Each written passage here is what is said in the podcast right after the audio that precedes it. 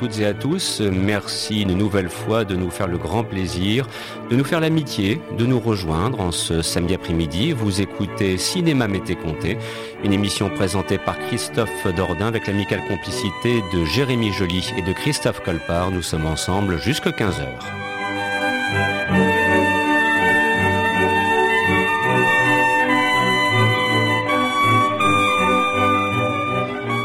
Cette semaine, nous avons souhaité rendre hommage à un grand monsieur du cinéma français, en l'occurrence Lino Ventura. C'était il y a 35 ans, le 22 octobre 1987, qu'on apprenait sa disparition. Aussi, l'occasion était unique, me semble-t-il, en ce samedi après-midi de pouvoir vous proposer ce programme qui permettra de revenir sur quelques-uns des temps forts de la carrière d'un des plus grands comédiens de notre cinéma.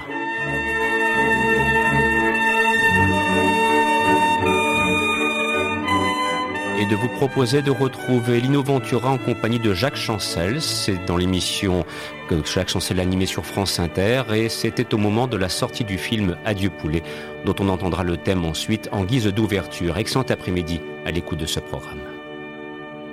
Lino Ventura, alors tantôt voyou, tantôt policier, dans des rôles donc euh, violents. Et pourtant, dans la vie, on dit que vous êtes un, homme plutôt paisible et qui recherche l'amitié avant tout. Ce sont les réalisateurs qui vous ont collé cette étiquette une fois pour toutes? Oui, je crois que c'est un cliché euh, duquel on, se départit très difficilement, euh, surtout dans le cinéma. Vous savez, quand on, vous étiquette, euh, vous en avez pour un bon moment. Vous avez la possibilité de choisir votre rôle. On peut quand même dire, bon, si vous acceptez de ah, jouer Je ne fais que ça. Je, hmm. je porte l'entière et totale responsabilité de ce que je fais, puisque je choisis ce que je fais pour quelqu'un qui en même temps euh, dénonce euh, la violence euh, de, cette société. Ça peut paraître un peu surprenant.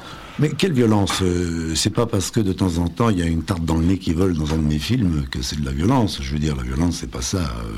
la violence c'est autre chose. un coup de poing, ça va, ça vient. Je veux dire, la violence c'est tout à fait différent.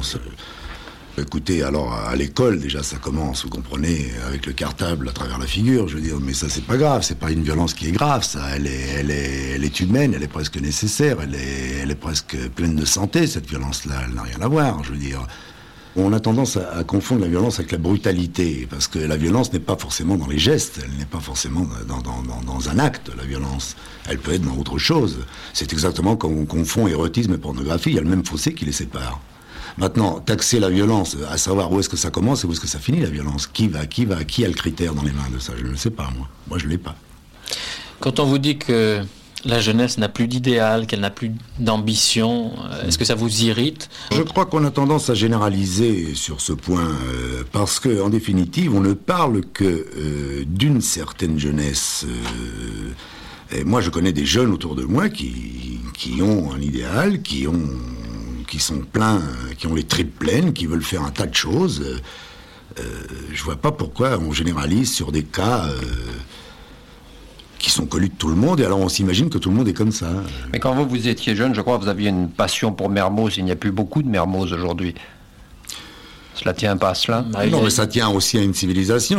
C'est effectivement vrai. Euh, je sais que j'ai des dieux qui sont des gens comme Mermoz. Euh, à l'âge que j'ai aujourd'hui, je reste encore admiratif devant des hommes qui avaient ce courage de, de, de, de faire ce qu'ils ont fait. L'aéropostale est pour moi peut-être l'épopée la plus belle euh, de notre siècle. On dit que le cinéma français évolue vers un certain romantisme. Est-ce que, quand cela sera vrai, vous y sentirez à l'aise?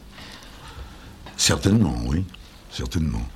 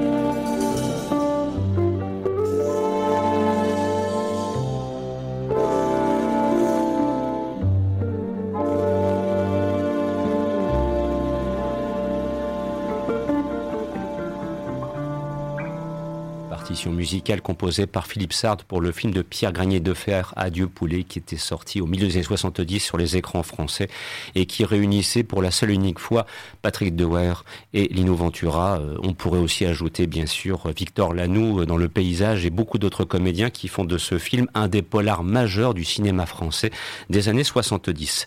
Et c'est donc avec grand plaisir que je retrouve mes co-religionnaires en ce samedi après-midi pour cette émission dédiée donc à Lino Ventura qui nous quittait il y a maintenant 35 ans, le 22 octobre 1987. Et tout d'abord de cette luée, Christophe Colpart. Bonjour Christophe. Bonjour Christophe, bonjour Jérémy, bonjour à tous. À tes côtés, Jérémy, qui est enfin de retour parmi nous après euh, un long travail du côté du festival Ciné-Comédie qui s'est tenu à Lille il y a maintenant quelques jours. Bonjour Jérémy. Bonjour Christophe, bonjour à toutes et à tous. Alors euh, Jérémy, euh, à toi l'honneur, et ce n'est pas un petit honneur que d'ouvrir cette émission, euh, au fond pour essayer de répondre à une question somme toute simple et démentielle à la fois, et notamment parce que parmi celles et ceux qui nous écoutent, je veux croire qu'ils connaissent le nom Lino Ventura, mais on pourrait peut-être avoir des surprises. Le temps passe. Et donc, pour quelqu'un qui ne te connaîtrait pas, Lino Ventura, que représente-t-il dans le cinéma français? Vaste question, forcément. Ce qu'il faut savoir, c'est que Lino Ventura n'était pas vraiment destiné à, à devenir acteur. Il a été euh, d'abord lutteur puis catcheur, donc euh, une carrière euh, de, une carrière sportive. Mais Jean Jacques Becker cherchait vraiment un, un, colosse pour jouer dans le film Touchez pas au Grisby face à Gabin et se retrouve vraiment par hasard dans le cinéma. Et donc dans les années 50, il joue souvent des rôles de brutes, des des hommes armés et, et, par la suite, euh, sa carrière va se diversifier. Il, euh, il va être dans tous les genres, aussi bien le film de guerre, l'aventure, la comédie, drame et même politique. Enfin, vraiment un, des registres très différents et toujours avec une justesse. Et donc, il devient vraiment un acteur euh, populaire. C'est, Lino Ventura, c'est une carrure, c'est une gueule comme on n'en voit plus dans le cinéma français et, une présence à l'écran aussi extraordinaire.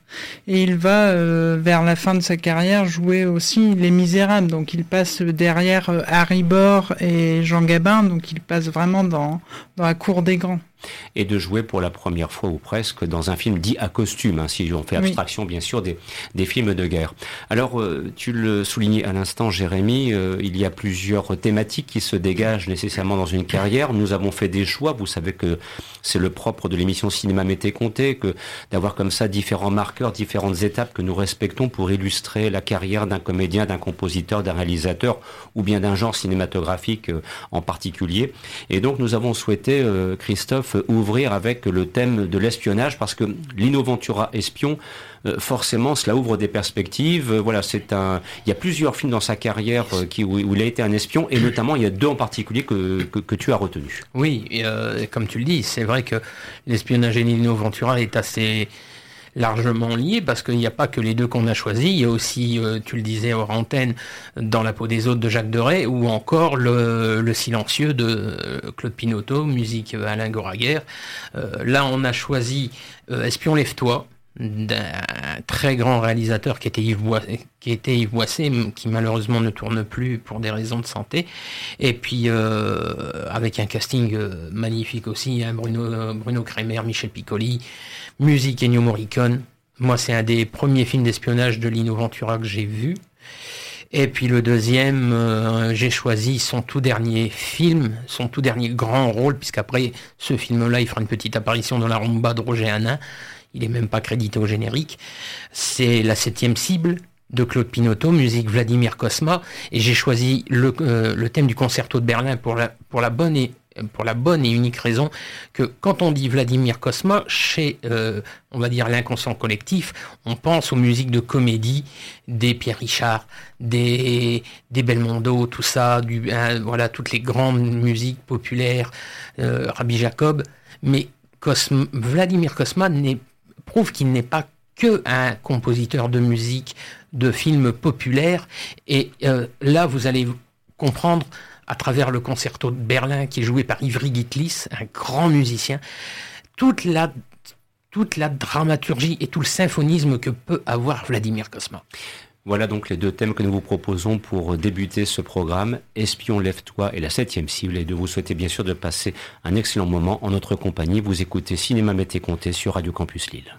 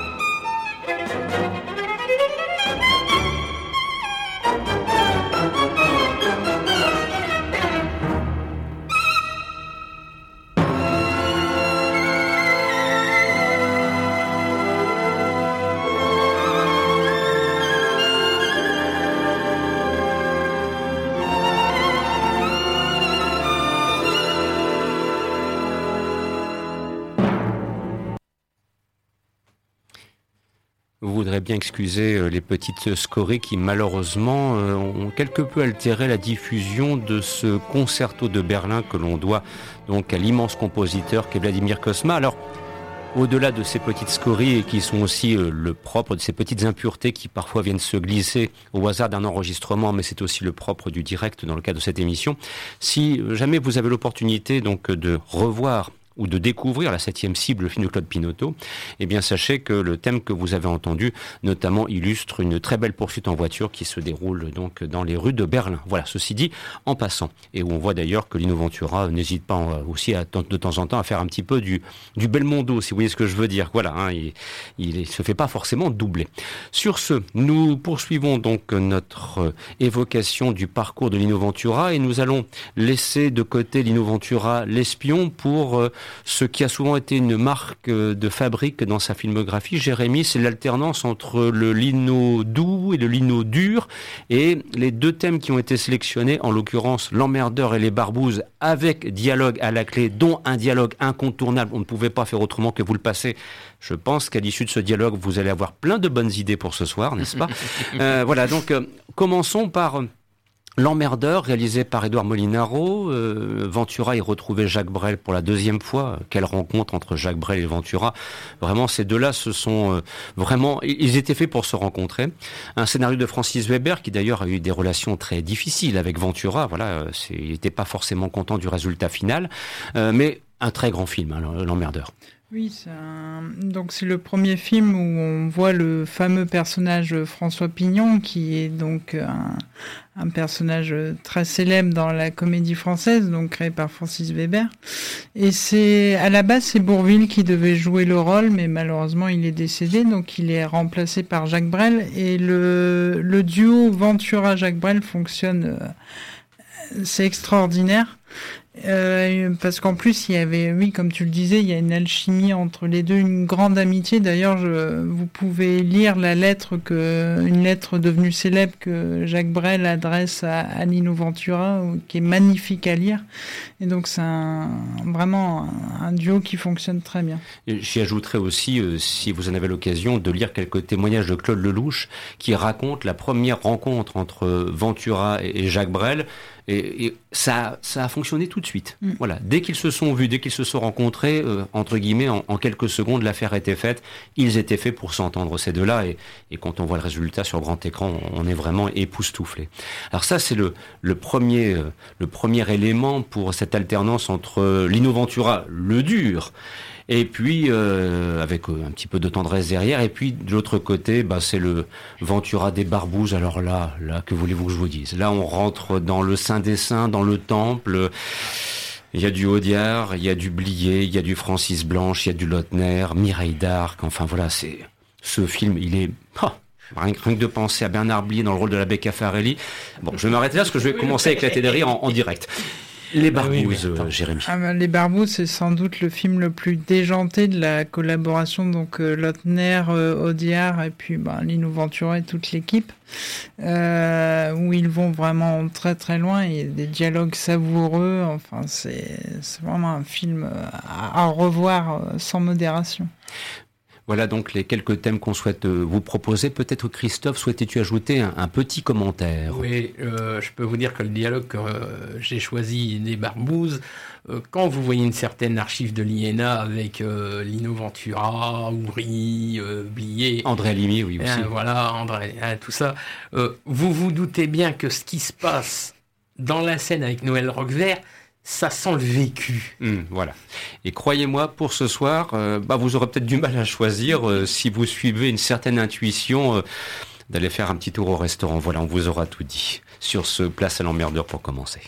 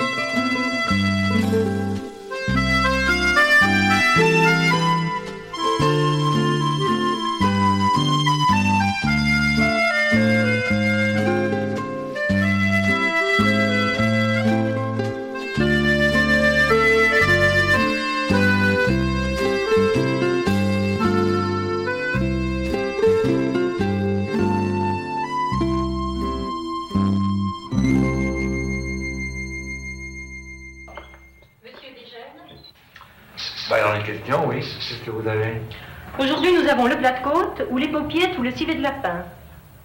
Ah, bah vous allez me mettre des paupiettes à l'ouverture et un plat de côte. Hein non, non, attendez. Mettez-moi d'abord un civet au lieu des paupiettes. Hein et puis mon plat de côte après, quoi. Et puis, glissez-moi une petite paupiette avec, quoi. Hein vous prendrez bien un petit dessert. Ouais. Vous avez les tartelettes Oui. Eh ben, tout de suite après le fromage, je voudrais bien volontiers. Puis alors après, euh, bah, une petite récolte, ce que vous avez, quoi. Crème renversée ou une petite glace. Oui. Allez, mon petit, allez.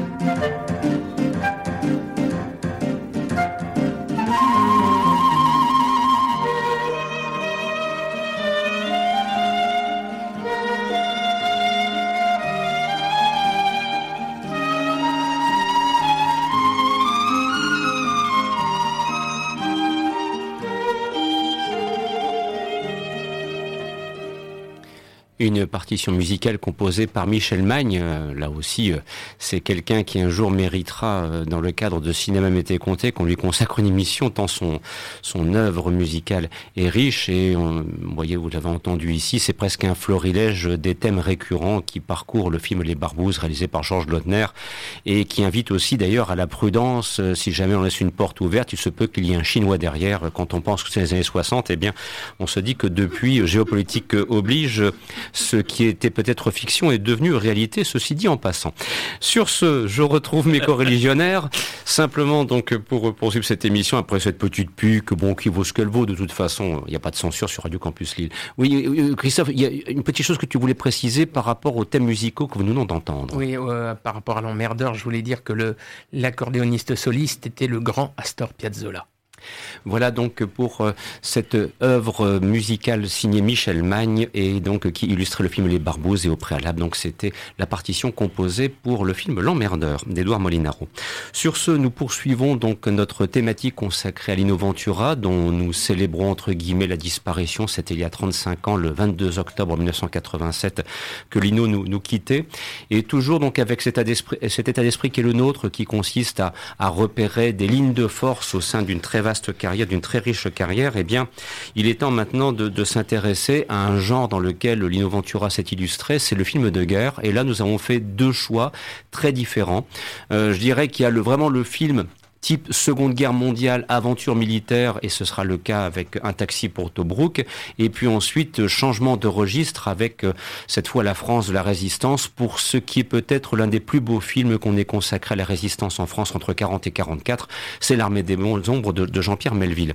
Alors euh, on va commencer dans le registre certes militaire, mais euh, n'est pas loin, il y aura donc un petit peu de dialogue parce que c'est un taxi pour Tobruk. Là aussi, enfin, quelle association quand on commence à mélanger euh, Charles Aznavour, Maurice Biro, Hardy Kruger, Lino Ventura et qu'on met Michel Audiard à la baguette pour les dialogues Diable Et il faut reconnaître que c'est du très très haut niveau, Christophe. Très haut niveau, très haut niveau, euh, superbe film. Euh, qui est absolument génial. Moi, c'est un des premiers que j'ai vu, signé Denis de la Patelière. Musique, Georges Garaven, c'est Charles Aznavour. Mhm. Euh, tu l'as dit, un casting magnifique, des dialogues euh, ciselés, euh, c'est presque de l'orfèvrerie. Oh oui. J'ai même eu du mal à choisir les dialogues, ah tellement bah, il y en a des bons. Bah, il faut pour ça consulter un bon dictionnaire consacré à Michel Audière, où on retrouve de très larges pages. C'est très bon. Si vous avez un coup de moins bien, euh, ça vous remonte le moral tout de suite. bizarrement, en... le montage allemand d'un taxi Portobrook ne fait que 1h29, alors que chez nous, il fait 1h35. Hmm, il y a quelques petites scènes, oui, mais... Il y a eu quelques petites scènes qui ont été coupées. Ça serait curieux de voir quelles scènes ont disparu. C'est ça. Hmm. Voilà, c'est ça, c'est exactement ça. Alors ça, c'est pour un taxi Portobrook, et ensuite, le monument. Enfin, moi, je considère que c'est peut-être avec Le Silencieux, l'un des plus grands films de tout le cas de Lino Ventura, c'est L'Armée des Ombres. Ah bah c'est tiré d'un roman de Joseph Kessel, euh, un casting là aussi, euh, c'est c'est presque le jour le plus long, hein, on va dire. Euh. Simone Signoret. Voilà, Simone Signoret, Paul Meury, Jean-Pierre Cassel, Paul Crochet, Jean Christian Barbier. Christian Barbier. Hein. Hmm. Ça a été un, un des meilleurs films de Jean-Pierre Melville, hein, dont un superbe coffret sorti en Blu-ray. Jérémy Alors que le tournage a été quand même assez tendu parce que Melville et Ventura étaient en froid et discutaient euh, par l'intermédiaire d'un assistant. Mmh. Parce que Melville était bah, assez, assez difficile comme, euh, Ventura, en face, donc euh, par l'intermédiaire d'un assistant, ils échangeaient sur la direction d'acteur. Christophe Quand tu vois que Melville, vu le caractère qu'il avait, il avait même réussi à énerver Jean-Paul Belmondo sur le tournage de L'aîné des fers chauds, mhm. au point que j'ai vu un documentaire il n'y a pas très longtemps sur le replay de France 3, où euh, ils ont retrouvé euh, bah, l'engueulade entre Melville et Belmondo euh, qui a été enregistrée par un preneur de son. Je vous prie de croire que j'ai rarement entendu Belmondo Autant en colère. Autant enragé. Hum, c'est du brutal pour ah oui, oui, euh, oui, faire un petit peu voilà, c'est ça. Hein, Exactement. Sur ce, donc, de vous proposer tout d'abord un taxi pour Tobruk, un petit dialogue bienvenu, et ensuite l'armée des ombres, et de vous souhaiter une nouvelle fois de passer un excellent moment à l'écoute de Cinéma Mété Comté sur Radio Campus Lille. Nous sommes ensemble jusqu'à 15h.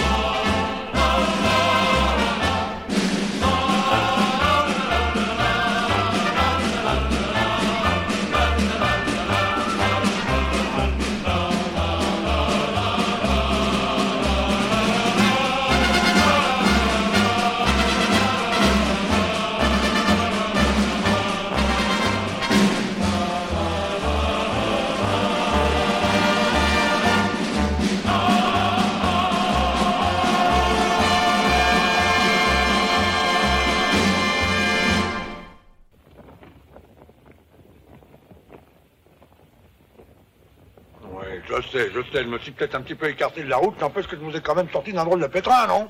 Et je vous garantis qu'on sera à la lamine la nuit prochaine, et dans nos plumes. Si vous continuez sur votre lancée, brigadier, et si mon levé est exact, nous n'allons plus sur El Alamein, mais sur le cap de Bonne-Espérance. Et ça porte des galons. Si tu les veux. On s'est écarté de combien? Oh, oh, remarquez, je disais le cap de Bonne-Espérance pour pas vous vexer. En réalité, nous fonçons vers le pôle sud.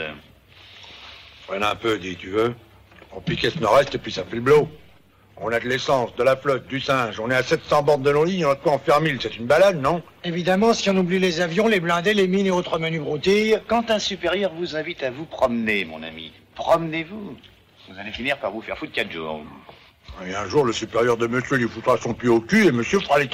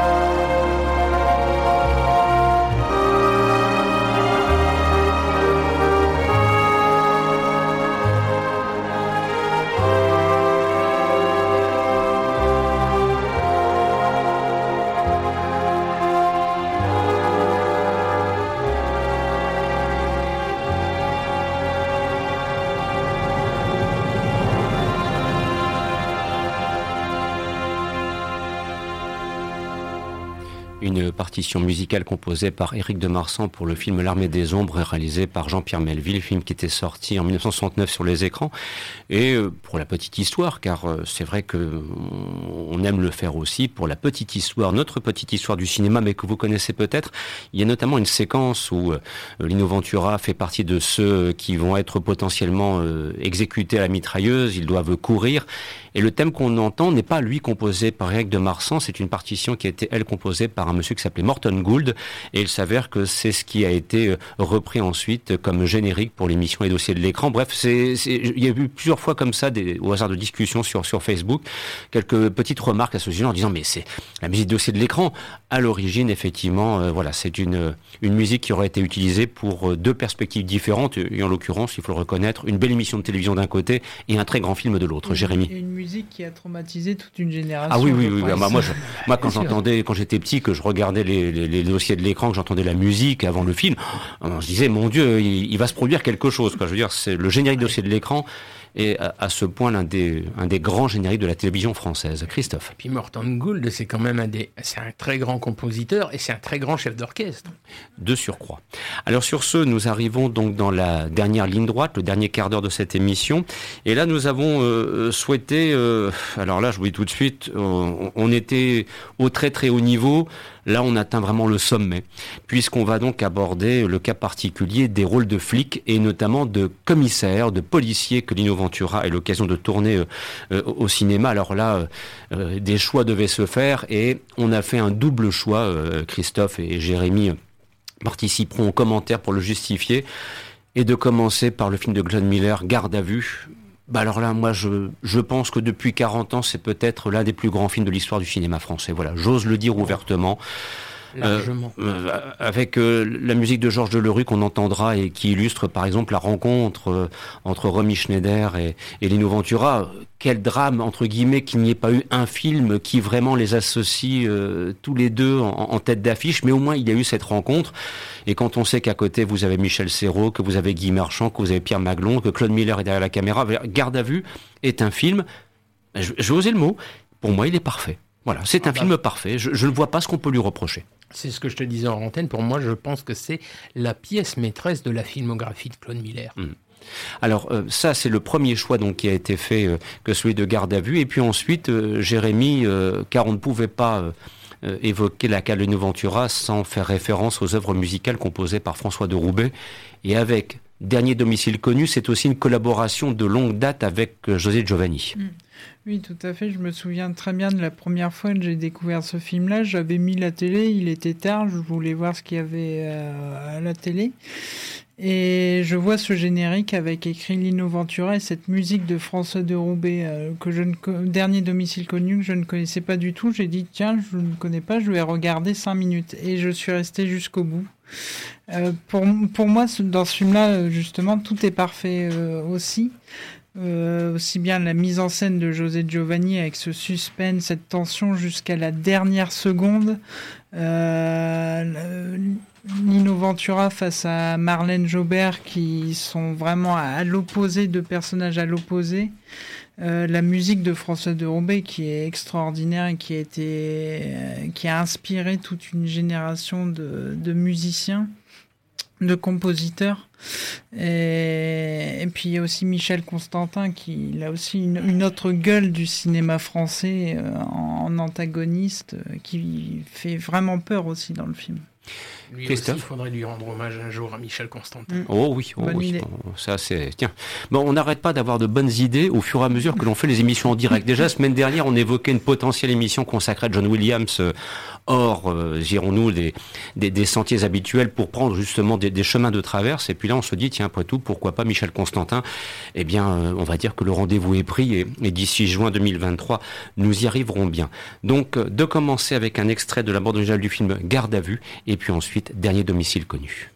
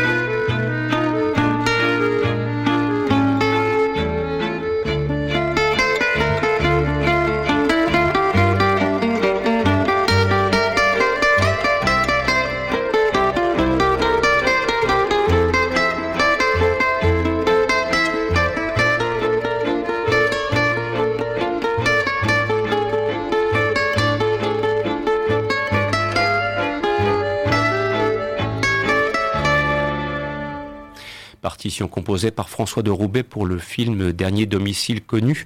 Et Christophe, de conclure cette émission avec Lino Ventura, l'aventurier. Alors c'est vrai que là aussi, dans ce registre bien particulier, euh, de nombreux films ont jalonné sa carrière et tu as souhaité retenir une partition musicale composée par Ennio Morricone pour l'un de ses tout derniers films. C'est Le Ruffian et quelque part ça le résume assez bien, il faut le reconnaître. Oui, parce que bah déjà c'est l'avant-dernier film de, Lino Ventura. C'est c'est un José Giovanni qui est quelqu'un que j'aime beaucoup. Puis euh, bah c'est quand même il y a quand même une très il y a un très beau casting. Bernard Giraudot, Claudia Cardinal, Pierre Frag. C'est voilà, euh, je pense que euh, Bernard Giraudot a dû très bien s'entendre avec Lino Ventura parce que c'était des caractères assez similaires quoi. Alors ça, c'est donc ce qu'on entendra dans un premier temps, puis ensuite nous nous quitterons avec quelques notes composées par François de Roubaix pour le film Les Aventuriers, signé Robert Enrico. C'est ça. Et la semaine prochaine, on se retrouvera à deux jours avant Halloween. Donc, on va vous faire un spécial Halloween avec les musiques de nos films d'horreur favoris. Fort bien. Et de vous quitter donc avec Le Ruffian et Les Aventuriers. Vous écoutiez Cinéma Mété Comté, une émission présentée par Christophe Dordain, Jérémy Joly et Christophe Colpart. Dans quelques instants, à partir de 15h, vous retrouverez Roxane pour des flips et des flops. On vous souhaite de passer de bons moments à l'écoute de nos programmes et de vous dire la semaine prochaine où Halloween sera de rigueur. Merci pour votre fidélité et votre passion pour cette émission. Au revoir et à bientôt.